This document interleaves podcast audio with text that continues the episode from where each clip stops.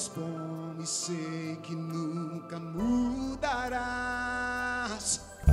Nunca me deixou e não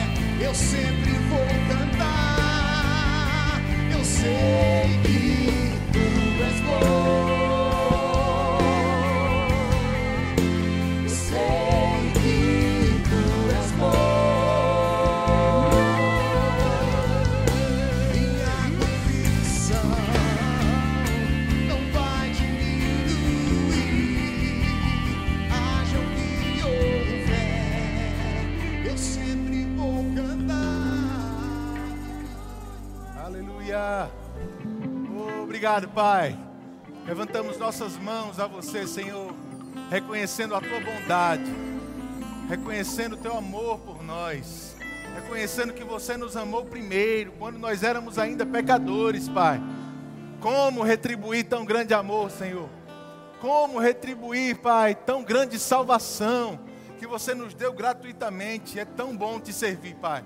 É tão bom viver para você hoje. É tão bom poder encher a nossa boca e dizer que somos teus filhos.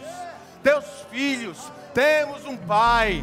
Não estamos abandonados, não estamos sós. Você é bom.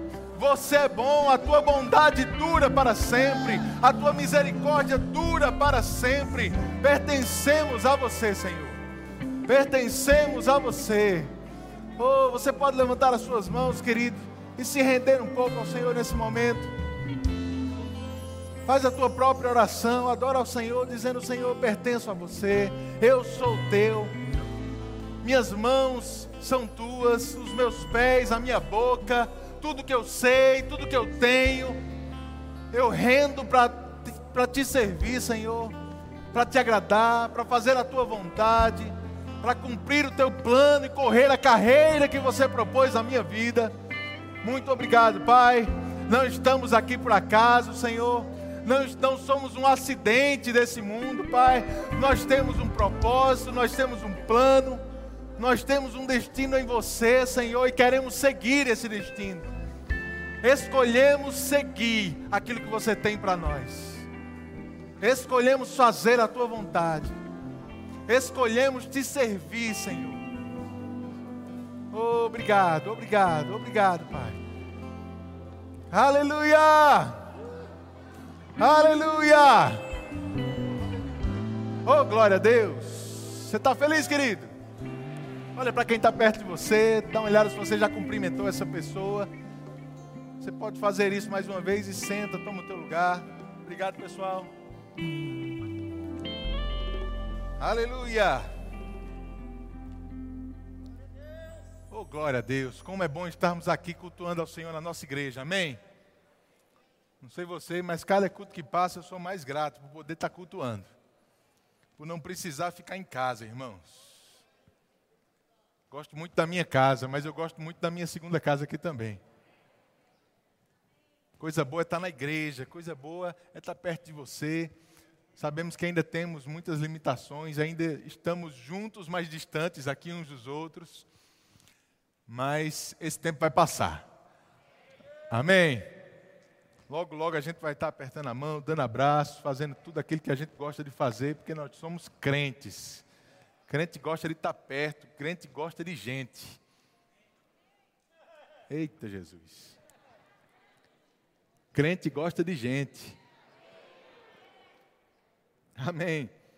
De certa forma eu vou falar um pouco sobre isso também essa noite. Abre comigo em Provérbios, capítulo 18. Provérbios, capítulo 18.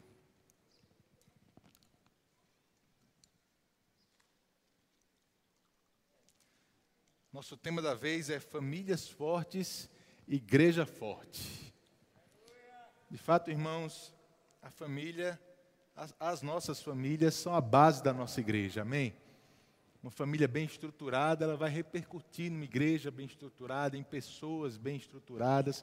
A gente que faz aconselhamentos, queridos, eu vou te dizer, a grande maioria dos problemas que a gente lida no, no, no gabinete de casamentos, de adolescentes, jovens, tem problemas que a gente aconselha nos nossos gabinetes. A grande maioria deles, a gente encontra a semente do problema numa criação errada.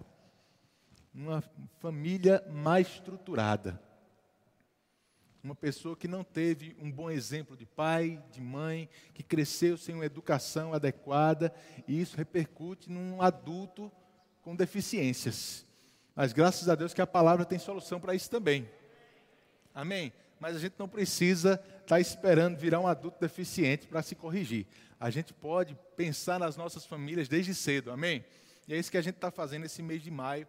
A gente vai estar tá falando muito sobre família e eu vou falar um pouco sobre isso também essa noite, de uma forma geral. Eu quero falar algumas coisas que Deus tem trazido no meu coração há alguns dias já. Aqui em Provérbios, capítulo 18, a partir do versículo 1.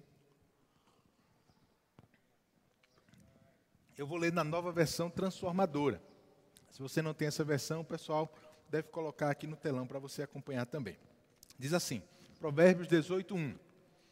Quem vive isolado se preocupa apenas consigo e rejeita todo bom senso. Quem vive isolado se preocupa apenas consigo e rejeita todo bom senso. Versículo 2. O tolo não se interessa pelo entendimento, só quer saber de expressar suas opiniões. Oh, glória a Deus. Amém? Olha para mim, vamos conversar um pouquinho. Hoje à noite a gente vai ter muita conversa. Tem algumas coisas que eu anotei que eu queria ler para você também. Eu quero falar um pouquinho essa noite sobre um senso de individualismo exagerado que eu tenho percebido na nossa sociedade. E isso tem entrado nas nossas famílias e na nossa igreja.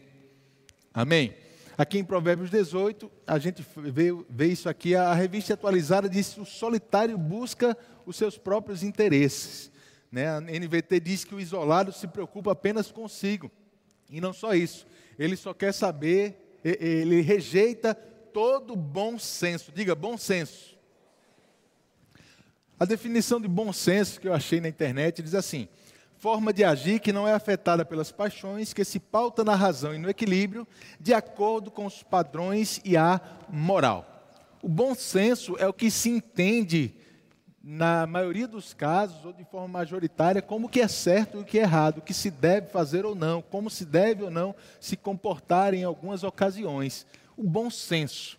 Né? E ele diz que esse solitário, esse isolado, ele se preocupa primeiro apenas consigo e rejeita o bom senso, ou seja, ele rejeita o que as outras pessoas pensam sobre o que é certo e o que é errado ele rejeita os padrões da maioria daquilo que é certo e do que é errado. No versículo 2, ele ainda vai mais profundo e diz que esse tolo ou esse insensato, como a revista atualiza, e atualizada diz, ele não se interessa pelo entendimento.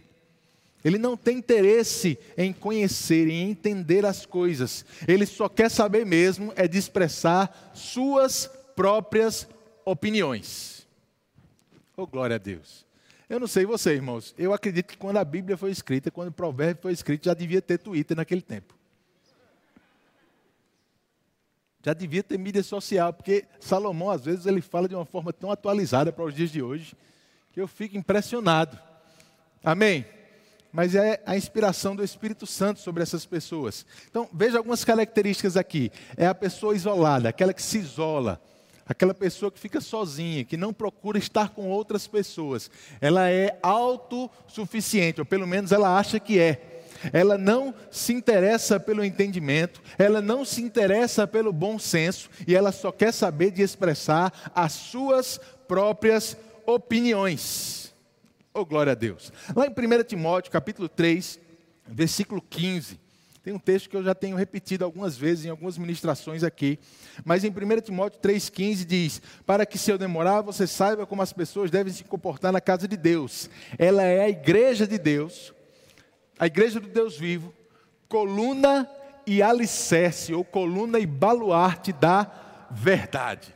A igreja é a coluna e baluarte da verdade verdade, a coluna e o alicerce, a verdade está edificada sobre a igreja. A igreja sustenta a verdade.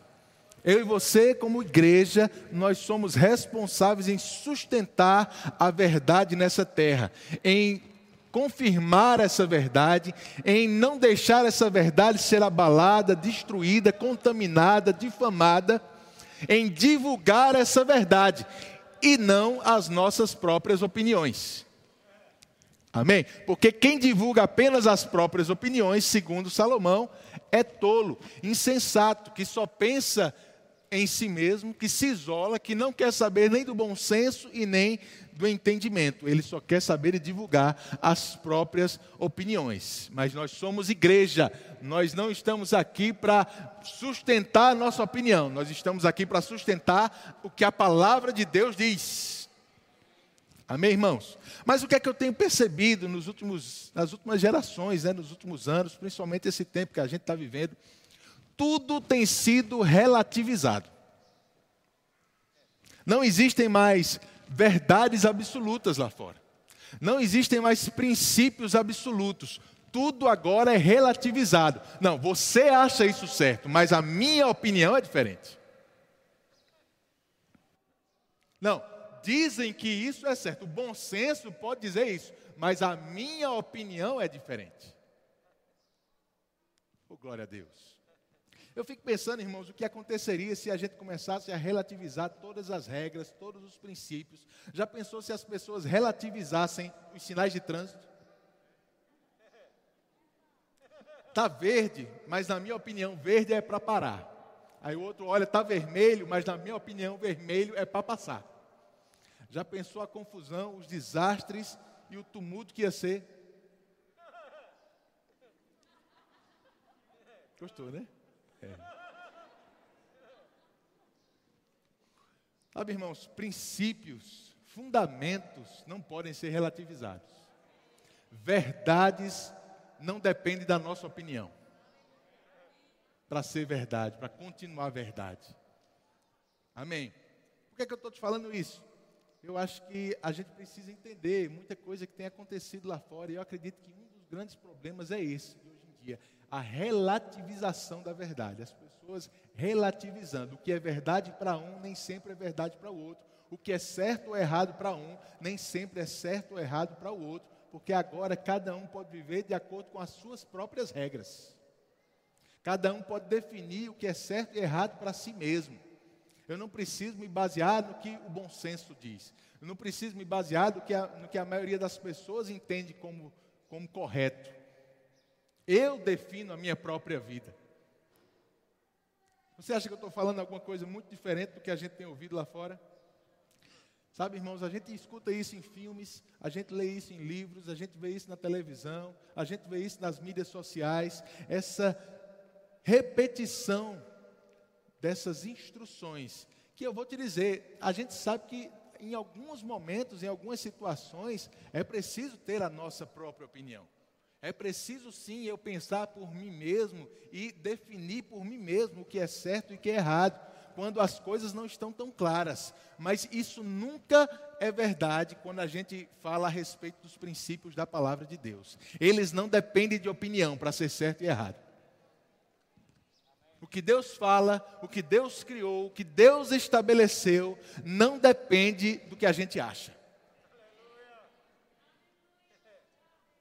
Mas o diabo, ele tenta trazer esse tipo de ensino para o coração das pessoas, para a nossa cultura e, por último, para dentro da igreja, para tentar de, de, é, perverter, desviar as pessoas da verdade de Deus. Mas a Bíblia diz, irmãos, em 2 Coríntios 2,11, que Satanás, ele alcança vantagem sobre nós quando a gente lhe ignora os seus desígnios. Mas se a gente não ignorar o que ele anda fazendo ou o que ele quer fazer, ele não vai ter vantagem sobre a nossa vida. Essas coisas vieram no meu coração há alguns meses atrás, mais de um ano eu acho. Estava lendo um livro sobre interpretação bíblica. Eu falei sobre isso já em algumas reuniões aqui na igreja, mas eu estava lendo um livro sobre interpretação bíblica e ele falava sobre como a gente costuma interpretar a Bíblia a partir da nossa cultura ocidental. Mas a Bíblia ela foi escrita por pessoas no Oriente Médio, de uma cultura oriental bem diferente da nossa. E em, alguns momentos a interpretação do que eles estão fazendo precisa de um, um, um, fundo de, de cultura para que você entenda o que está acontecendo ali. E ele começa a dar alguns exemplos das diferenças entre a cultura ocidental e a cultura oriental, principalmente no que diz respeito ao individualismo e ao coletivismo. Eu vou te explicar melhor. Mas a nossa cultura aqui no Ocidente, nas Américas, na parte ocidental da Europa, é muito individualista. A gente incentiva as pessoas ao individual, a, ao culto ao eu, a zelar e, e valorizar o seu indivíduo. No Oriente, eles falam muito sobre o coletivo, o grupo, as pessoas. O grupo é mais importante do que o indivíduo. E eu não quero dizer, irmãos, que uma cultura é mais certa do que a outra. Não é isso que eu estou falando aqui, porque você vai encontrar coisas certas e erradas nos dois tipos de pensamento. Mas eu quero fazer você pensar um pouco sobre esse individualismo exagerado que tem chegado no coração de muita gente. Eu vou ler alguns trechos do livro só para você entender, mas ele diz que na cultura ocidental, individualista, uma pessoa é encorajada a evitar a pressão dos seus iguais e pensar de forma independente. Olha como é bonito, presta atenção. Ela vai tomar suas decisões independente do que os outros pensam. Ela pode desafiar os seus pais com a sua escolha de faculdade, de carreira, o seu cônjuge. Ela vai, a maior meta e a virtude nesse tipo de cultura é ser verdadeiro consigo mesmo. O valor supremo é a soberania do indivíduo. O que você quer o que você sente, o que você pensa sobre você é mais importante do que qualquer outra pessoa, que qualquer outra pessoa fale. Irmão, isso é muito romântico, isso é muito bonito, mas na prática isso dá muito problema. Amém? Ele traz alguns exemplos que para a gente pode ser bem chocante. Ele fala, por exemplo, na cultura que a gente vê em alguns filmes até, de que no Oriente, muitas vezes, as famílias decidem com quem a, a pessoa vai casar. Né? E muitas vezes, quando isso é retratado pelos filmes em Hollywood, é como se fosse uma opressão. Né? Aquela pessoa ali, ela não tem direito de escolher que coisa é essa, ela não vai casar com quem ama, são os pais que decidem. Mas, de fato mesmo, quando a gente vai mergulhar na cultura oriental, a gente vê que o jovem ele não entende lá, a maioria, como esse tipo de opressão, não. Ele entende que um casamento de um jovem com outra é um casamento entre famílias. E por mais que aqui a gente não admita muito isso, mas isso é verdade. Não são apenas duas pessoas que se casam, são duas famílias que se juntam. E eles entendem, irmãos, que deixar um, jovem de vinte e poucos anos tomar sozinho uma decisão que vai ser tão importante durar o resto da vida é, é, é prejudicar a vida dele, é não amá-lo, é não ter cuidado por ele. Então a família ela se junta para pensar junto com o jovem, para decidir junto com ele. E o jovem se sente apacentado, se sente cuidado com esse tipo de decisão. Não é diferente do que a gente está acostumado a ver nos filmes, que o filme só retrata aquele jovem que não está que está casando obrigado com quem não ama, né?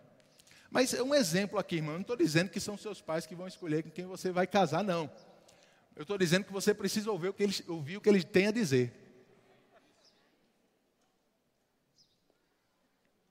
A gente vai falar mais sobre isso, mas eu quero continuar dando alguns exemplos para você. Ele mostra um exemplo lá que eu acho interessante também, sobre uniformes escolares. Olha só. Ele diz que nos Estados Unidos já foram feitos mu muitos, muitos estudos mostrando que o uso de uniformes nas escolas reduz o bullying e as violências entre os estudantes, aumenta a performance acadêmica de cada estudante, porque os alunos não estão mais preocupados com o que vão vestir ou deixar de vestir, com o que o outro está vestindo, se é melhor do que o dele, se é de marca, se não é. Está todo mundo vestido igual. Então não tem aquela comparação, quem é melhor, quem é, quem é pior, todo mundo está com a mesma roupa. Aumenta a segurança nas escolas, porque é mais fácil você identificar um intruso. Então tem muitas vantagens o uso de uniforme. Só que alguns estudiosos ou pessoas com um olhar mais moderno para a sociedade dizem também que ele tem inibido o individualismo das pessoas. Porque a identidade do estudante como um indivíduo, ela é perdida. E o uso de uniforme ensina desde cedo uma lição de falta de escolha. Não é o estudante que escolhe, alguém escolheu por ele. Isso é uma opressão para ele. A individualidade dele está sendo interrompida, está sendo cancelada.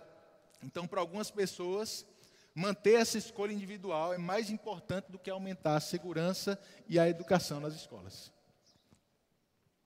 Porque é lícito deixar o estudante escolher com que roupa ele vai. Se ele quiser ir vestido, se ele quiser ir com uma roupa mais composta, se não quiser. Se ele quiser ir com roupa de homem, roupa de mulher. Eu vou tocar em alguns assuntos delicados essa noite, amém, irmãos? Mas você já sabe o que a gente crê e a gente não tem medo de falar, não. Nós cremos na palavra. Que a palavra fala não deixa de ser verdade, independente da opinião das pessoas. Independente de como elas pensam ou como elas se sentem. A palavra continua sendo verdade. Lá em Romanos, capítulo 1, versículo 28, eu quero aconselhar você depois, se você ainda não leu, a ler aquele livro do irmão Rick Renner, Como Manter a Cabeça no Lugar nesse Mundo Louco. Está aí? Traga aqui, amor, por favor, só para eu mostrar. Se você ainda não conhece, esse livro é maravilhoso, irmãos. E fala muito sobre cuidar da família nesses últimos dias. Você devia ler.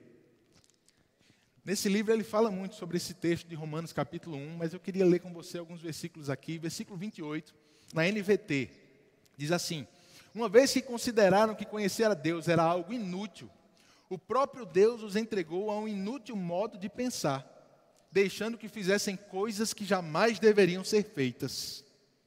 Por quê? Porque eles consideraram que conhecer a Deus era algo inútil, desprezando o conhecimento, desprezando o entendimento, como a gente leu lá em Provérbios 18, versículo 29. A vida deles se encheu de toda espécie de perversidade, pecado, ganância, ódio, inveja, homicídio, discórdia, engano, malícia e fofocas. Porque desprezaram o conhecimento de Deus. Versículo 30. Espalham calúnias, odeiam a Deus, são insolentes, orgulhosos e arrogantes, inventam novas maneiras de pecar e desobedecem aos pais. Não têm entendimento, quebram suas promessas, não mostram afeição nem misericórdia.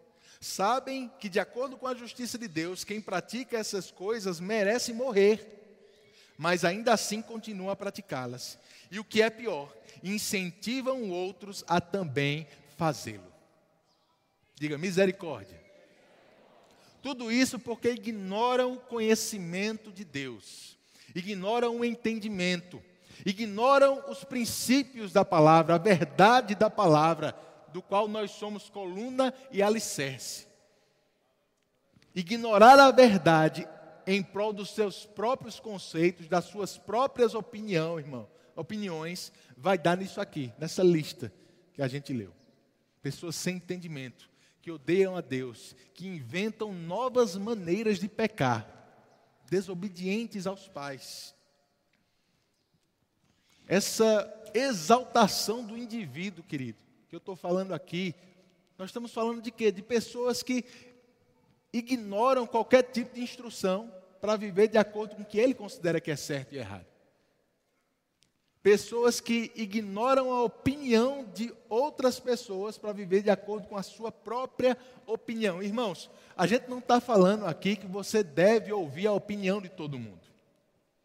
Mas eu também estou falando que você não deve ficar sem ouvir a opinião de ninguém. Porque o problema está nesses extremos. Pessoas que acham que sabem de tudo aos 16 anos. Aos 20 e poucos anos de idade, que já tem toda a experiência necessária para tomar as maiores decisões da sua vida. Não importa nem a idade, irmãos, a gente tem que sempre estar tá querendo aprender. E aí, por causa desses ensinamentos, às vezes dos filmes, você não precisa da opinião de ninguém.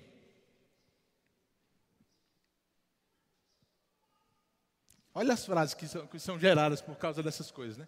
Você não precisa da opinião de ninguém. Não importa como as pessoas lhe veem. Não ligue para o que as pessoas pensam você, sobre você. Irmãos, é muito bonito essas coisas, mas tem um lado verdadeiro e tem um lado muito errado nisso aqui. É dessas frases que surge também: meu corpo, minhas regras.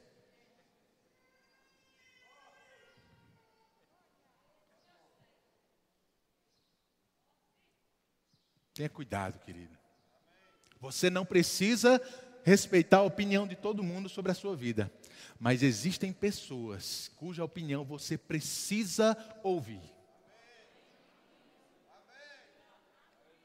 E a grande chave para uma vida de sucesso é você saber filtrar bem quem são essas pessoas. Não é muito difícil, não, irmão. Eu vou te dizer, a maioria delas não está no mundo. Talvez você tenha familiares que ainda não são crentes, e eu digo, essas pessoas são dignas que você ouça elas, mas mesmo assim com um filtro muito grande, porque se eles não têm os princípios da palavra, seja muito cuidadoso no tipo de opinião que vai ser, vai ser dada. Mas pessoas na sua família que são cheias da palavra, cheias do Espírito, ou pessoas da nossa família de Deus, porque é a igreja que é coluna e alicerce da verdade tem gente que você precisa parar para ouvir. Caso de vida ou morte, irmão.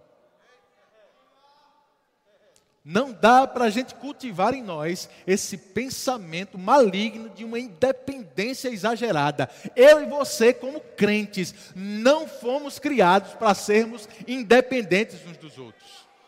Nós somos um corpo. Nós somos um corpo, precisamos uns dos outros. Amém? Você entende isso? Aleluia! Mas vamos avançar aqui. São dessas ideias que nascem, irmãos, ideologia de gênero.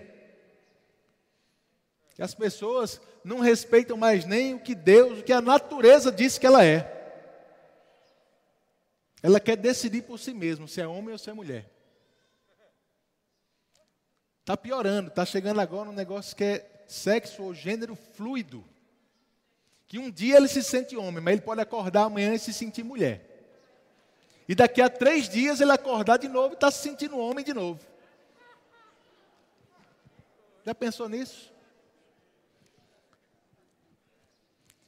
Ignorando o bom senso, ignorando o entendimento e querendo expressar apenas as suas opiniões.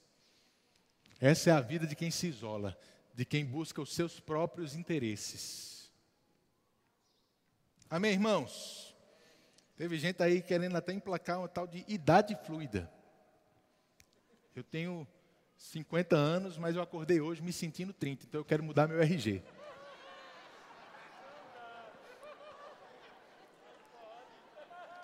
Você está rindo? Saiu no jornal. Parece ridículo, irmãos. Essa coisa de gênero fluido se falasse há 10 anos atrás, você iria rir, isso seria ridículo. Hoje a gente fica cuidadoso, porque a gente está vendo acontecer. Tenha muito cuidado. Essa relativização da verdade, ela não tem freio, ela não tem limite. Ela vai levar o mundo a pior, irmãos. Mas eu e você somos coluna e baluarte da verdade. Aleluia! Vamos lá, vamos avançar aqui. O problema, queridos, não é eu ter minhas ideias próprias. Esse não é o problema. Você pode ter as suas próprias ideias, as suas próprias opiniões.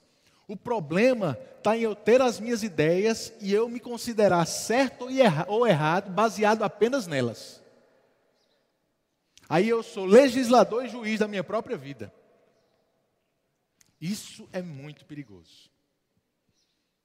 Porque eu acho que tudo que eu preciso para definir se eu estou vivendo certo ou errado é o que eu penso, é o que eu tô, como eu estou me sentindo hoje. E isso ignora completamente os ensinos da palavra de Deus. Porque a palavra é a mesma ontem, hoje, vai ser eternamente. Não importa como você está se sentindo hoje, vai se sentir amanhã. Você pode mudar, a palavra não muda. A verdade não muda. É por isso que Provérbios diz: Provérbios 3,5: Confia no Senhor de todo o teu coração e não te estribes no teu próprio entendimento. Não dá para a gente confiar apenas no nosso entendimento, a gente precisa confiar no Senhor de todo o coração. Nele a gente deposita toda a nossa confiança.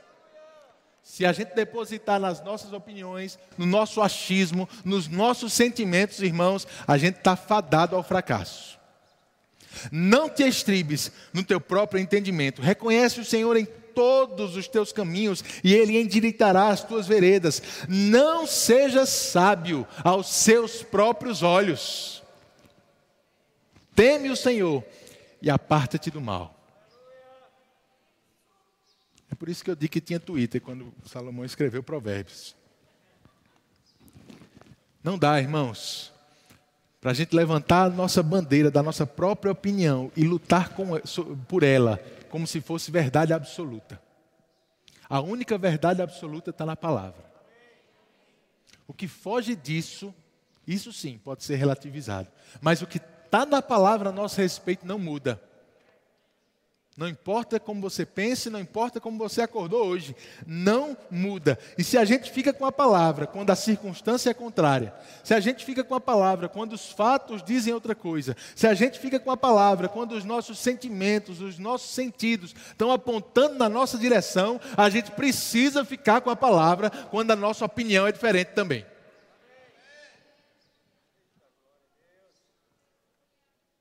Amém. Agora, tem algumas opiniões que importam. Tem pessoas que a gente precisa parar para ouvir. Provérbios 11, no versículo 14, diz que não havendo sábia direção, cai o povo, mas na multidão de conselheiros há segurança. A palavra nos ajuda, nos ensina, nos exorta a buscarmos conselho de pessoas, mas não de qualquer pessoa. Não é de qualquer um. Eu não preciso, de novo, não preciso da opinião de todo mundo sobre a minha vida.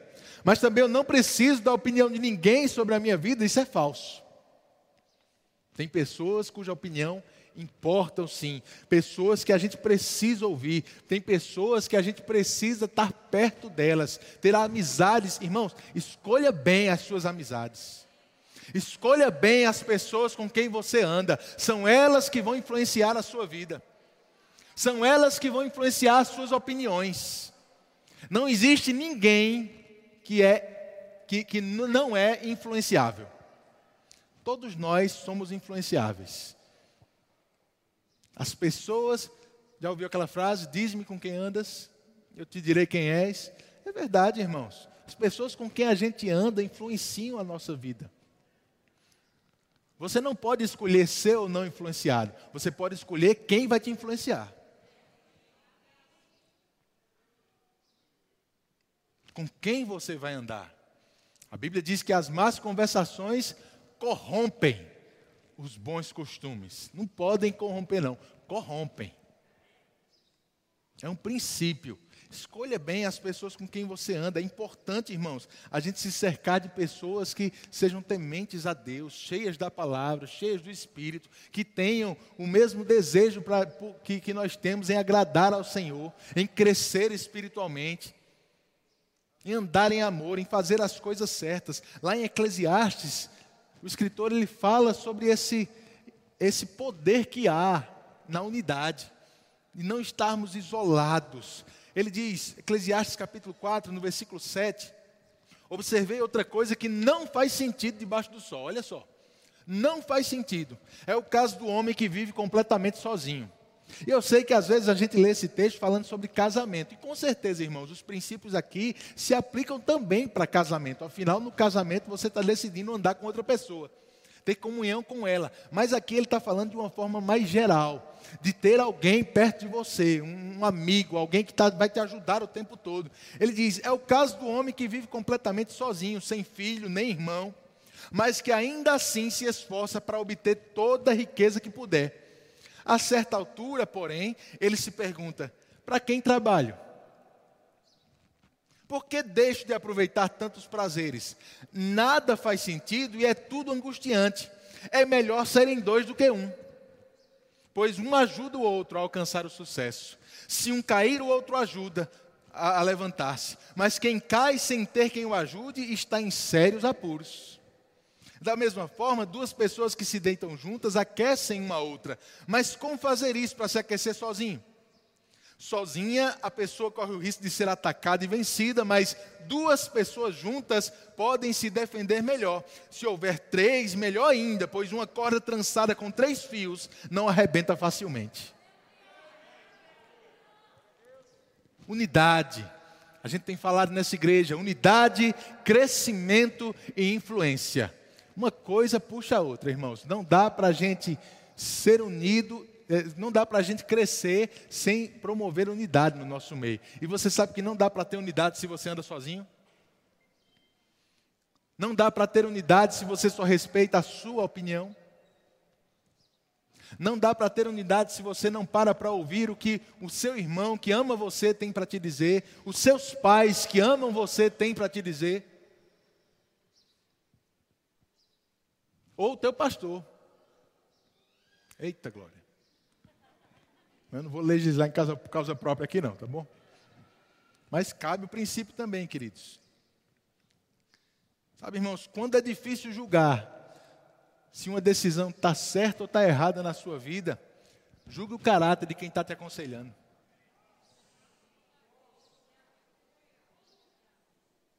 Quem é que está te dando esses conselhos? Quem é que está te orientando pelo caminho? Se é uma pessoa que não conhece a palavra, é uma pessoa que não teme a Deus, irmãos, eu ficaria muito, é, é, é muito, eu, eu queria dizer ressabiado, mas qual é a palavra melhor para isso? Cauteloso. Muito obrigado. Eu ficaria muito cauteloso com esse tipo de conselho.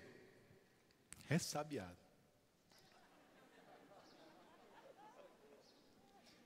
Se você procurar o conselho das pessoas certas, vai ser mais fácil tomar as decisões certas. Amém? Se cerque de boas pessoas que possam te aconselhar bem. Amigos, parentes, líderes, cheios da palavra, cheios de espírito, tementes ao Senhor, que vão te influenciar no caminho certo. Mesmo quando esse caminho contraria a tua opinião. Eita, glória a Deus. Em 1 Coríntios 12, versículo 21, Paulo diz: Não podem os olhos dizer à mão, não precisamos de ti. Nem ainda a cabeça aos pés, eu não preciso de vós. Irmãos, nós precisamos uns dos outros. Principalmente nós, que somos corpo de Cristo, membros da igreja, precisamos sim uns dos outros e precisamos zelar pela opinião das pessoas que nos amam. É bíblico isso.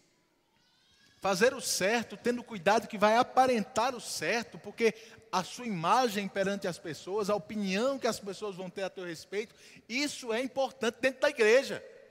Não adianta você só fazer o certo sabendo que está certo, mas aparenta ser algo errado. Não, eu sei que está certo, não importa o que os outros estão pensando. Importa. Porque Deus disse a Samuel que só Deus vê o coração, o homem não consegue. Você precisa fazer a coisa certa, aparentando que está certo. Paulo, em Gálatas capítulo 1, ele diz que ele não queria, ele não vivia para agradar a homens, mas ele fala isso num contexto em que tinham pessoas deturpando a palavra de Deus, e ele disse: Não aceite o que essas pessoas estão dizendo porque nós não estamos aqui para agradar a homens, e sim a Deus. A gente não vai ouvir as pessoas, irmãos, quando elas estão contra o que a palavra diz. Mas quando elas estão a favor da palavra, quando elas estão levantando a bandeira da verdade, a gente tem que parar para dar ouvidos. Deixa de valer nossa opinião, deixa de valer o que a gente acha Jesus, ele tinha cuidado com a opinião das multidões e dos discípulos também. Lembra lá em Mateus 16, ele chegou para Pedro e disse: Pedro, quem estão dizendo que eu sou? Ele queria saber. E vocês, Pedro? Tinham uma opinião das multidões, mas tinha a opinião dos discípulos também. Jesus ficou muito feliz em saber que o que os discípulos pensavam a respeito deles, dele, estava alinhado com a vontade de Deus. Quando os discípulos de, João chegaram para Jesus, querendo saber dele, ei Jesus, João mandou a gente para saber se é você mesmo que a gente tinha que esperar ou se é outro. Jesus não disse assim, não, diga a João que eu não me importo com o que ele pensa, não. Não. Ele se importava em dizer a João: vai e diz a João o que você está vendo e ouvindo. Os cegos veem, os surdos ouvem, os leprosos são purificados e aos pobres está sendo pregado o evangelho do reino. Jesus disse: Fala João do meu comportamento, do que eu faço.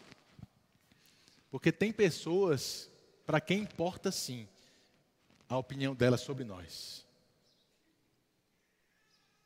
Não é para todo mundo, irmão. Você está me entendendo? Eu não quero aqui cair em nenhum extremo. Eu não quero te dizer, fique agora preocupado com a opinião de todo mundo. Você tem que passar a vida agora preocupado, pensando no que todo mundo pensa a seu respeito. Não. Mas, por outro lado, não vive isolado. Não ache que você não deve satisfação a ninguém. Não ache que você não deve ouvir a opinião de ninguém. Nós precisamos da opinião de pessoas mais sábias do que nós, mais experientes, mais maduras, para que a gente possa tomar as decisões certas na nossa vida. Amém.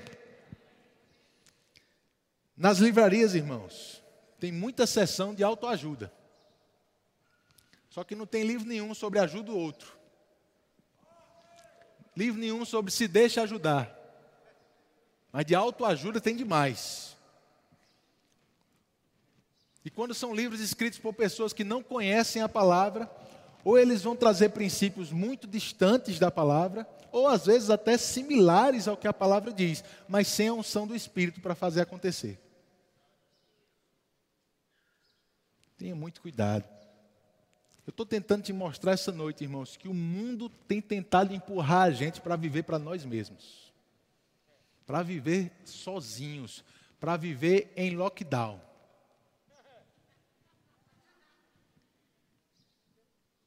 Isolados, sem contato, sem querer saber o que os outros pensam, definindo e, e, e, e estipulando as nossas próprias opiniões, o que a gente entende que é certo e errado, e estimulando as pessoas a viver baseado apenas nisso. Ignorando não só o que a palavra diz, mas até o bom senso. Tem muita gente ignorando o bom senso nesses últimos dias. Você concorda comigo? E o maior problema, irmãos, da geração mais nova é justamente essa falta de habilidade em se relacionar uns com os outros. Grandes empresas, quando fazem entrevista, não, não perguntam apenas do currículo da pessoa, eles querem saber as habilidades pessoais que ela tem. Habilidades interpessoais. Aquela pessoa sabe conversar, sabe lidar bem com, com outras pessoas, ela sabe conviver de forma pacífica com as pessoas, ou ela só quer brigar, discutir, empurrar suas próprias opiniões ou ficar calado sem dizer nada. Infelizmente, tem se levantado uma geração que, não sei se pelas mídias sociais ou por outros motivos, tem tido muita dificuldade em se relacionar de forma mais pessoal. Talvez por causa desse, dessa ideia de uma exaltação ao indivíduo. Você é tudo que você precisa para ser feliz. Já ouviu frases assim? Você não precisa de ninguém para ser feliz. Errado, irmãos. Antibíblico. Sozinho ninguém é feliz. Você precisa de pessoas para crescer, para ser feliz, para encontrar o teu lugar no corpo de Cristo, para se desenvolver, para amadurecer. Nós precisamos uns dos outros. Mas das pessoas certas. Não é de qualquer um. Amém. Na família é o primeiro lugar onde a gente desenvolve esses relacionamentos interpessoais. Porque, irmão, se você consegue ser paciente e educado com quem você tem intimidade, vai ser fácil você ser lá fora com os outros. Porque intimidade às vezes estraga a educação, não é assim? Estraga a paciência. Mas dentro de casa é o melhor lugar para exercer fruto do Espírito.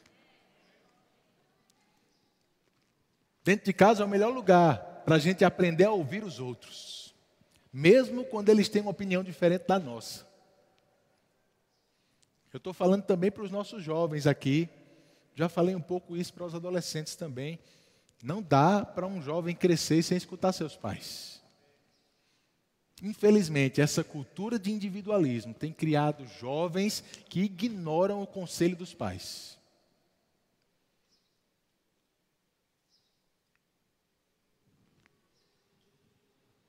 Oh, glória a Deus. Queria que você pensasse mesmo sobre isso, irmãos, para a gente analisar a nossa vida.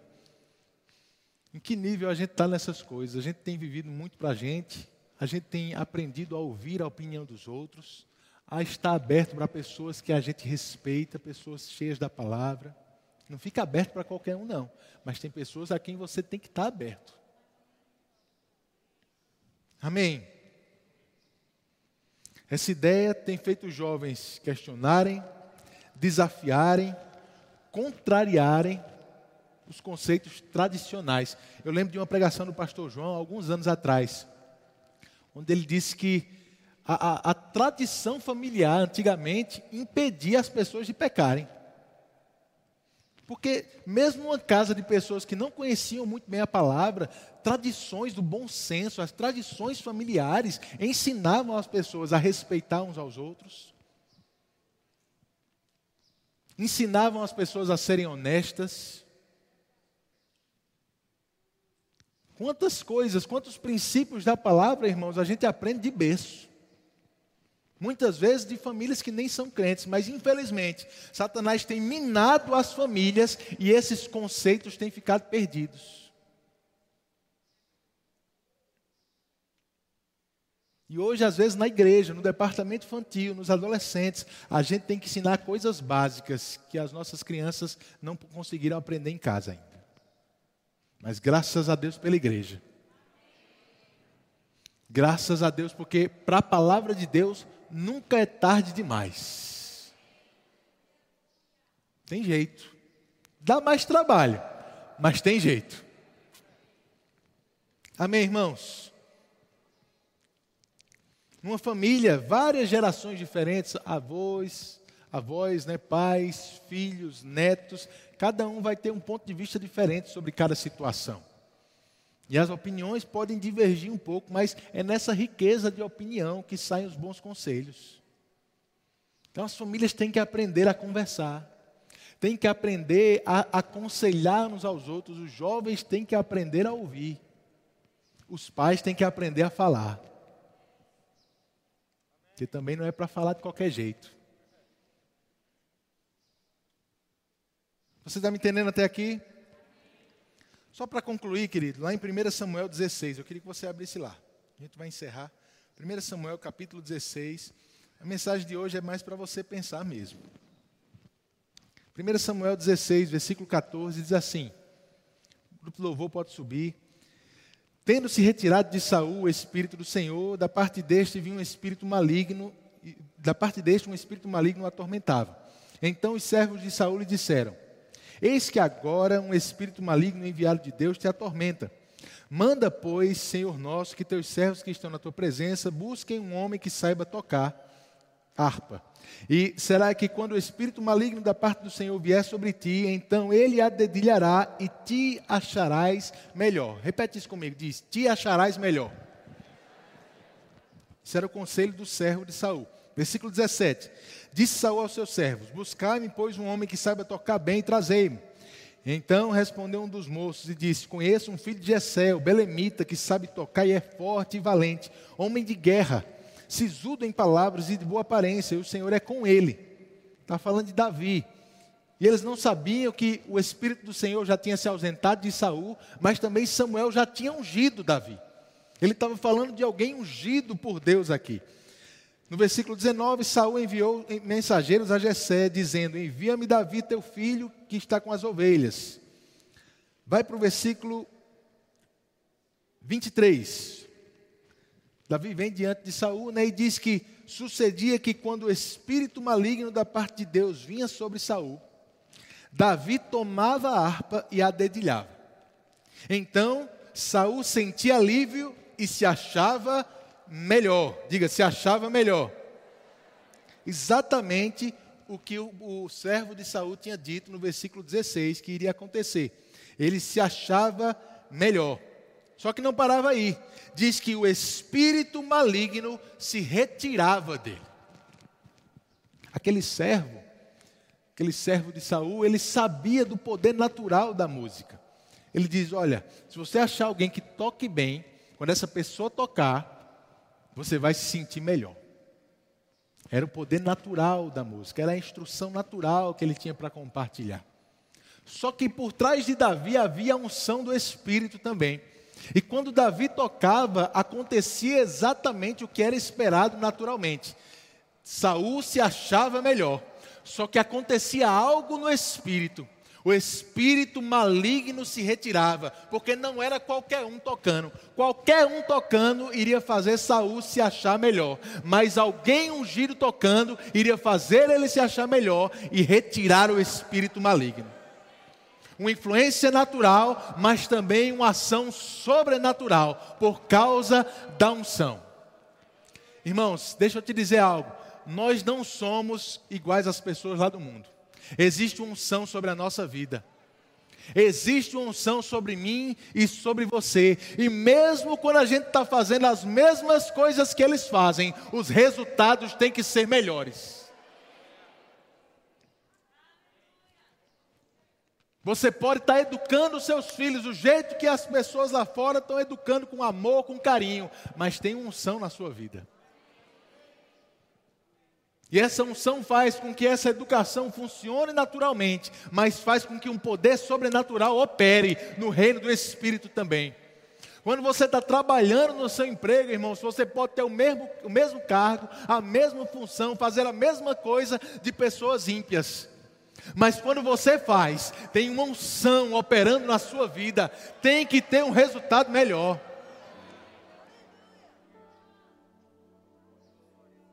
A gente não está sozinho, irmãos. Nós não estamos sozinhos.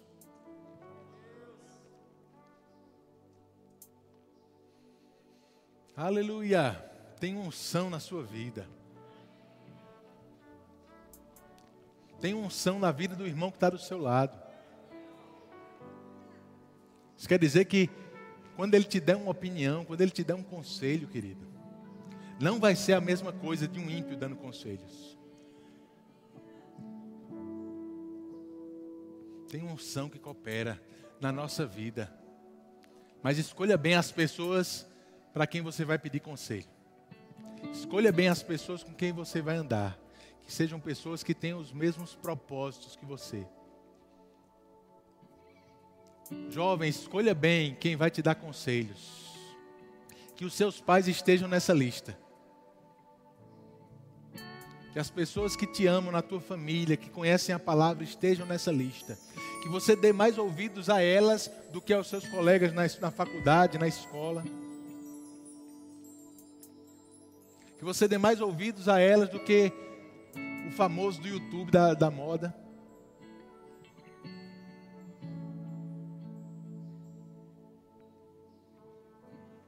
Aleluia. Você não pode escolher ser influenciável ou não mas você pode escolher quem vai te influenciar. Escolha bem, querido. E se deixe influenciar pelas pessoas certas. Não se amarre à sua opinião. Não se prenda ao seu achismo, a não ser que ele esteja pautado no que a palavra diz. Aí você não abre nem para um trem.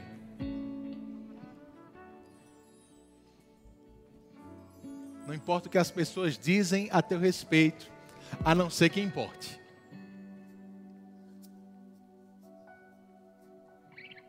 Oh, glória a Deus. Você é quem Deus, te criou para ser. Você não é quem você se sente. Se Deus te criou homem, você é homem. Se Deus te criou mulher, você é mulher. É simples assim, irmãos. Parece um absurdo dizer isso há alguns anos atrás, mas hoje em dia a gente tem que falar coisas tão simples, porque os tolos têm ignorado o bom senso. Homossexualidade é pecado. A gente não chama de outro nome, não. Amém, irmãos? Eu quero que fique bem claro para você que frequente, nessa, essa igreja. Nós não temos problemas com pessoas que são homossexuais. Se ela entrar aqui e entender que precisa mudar, a gente quer ajudar a mudar. Mas eu não quero ninguém nessa condição aqui dentro se sentindo à vontade para continuar assim. Amém?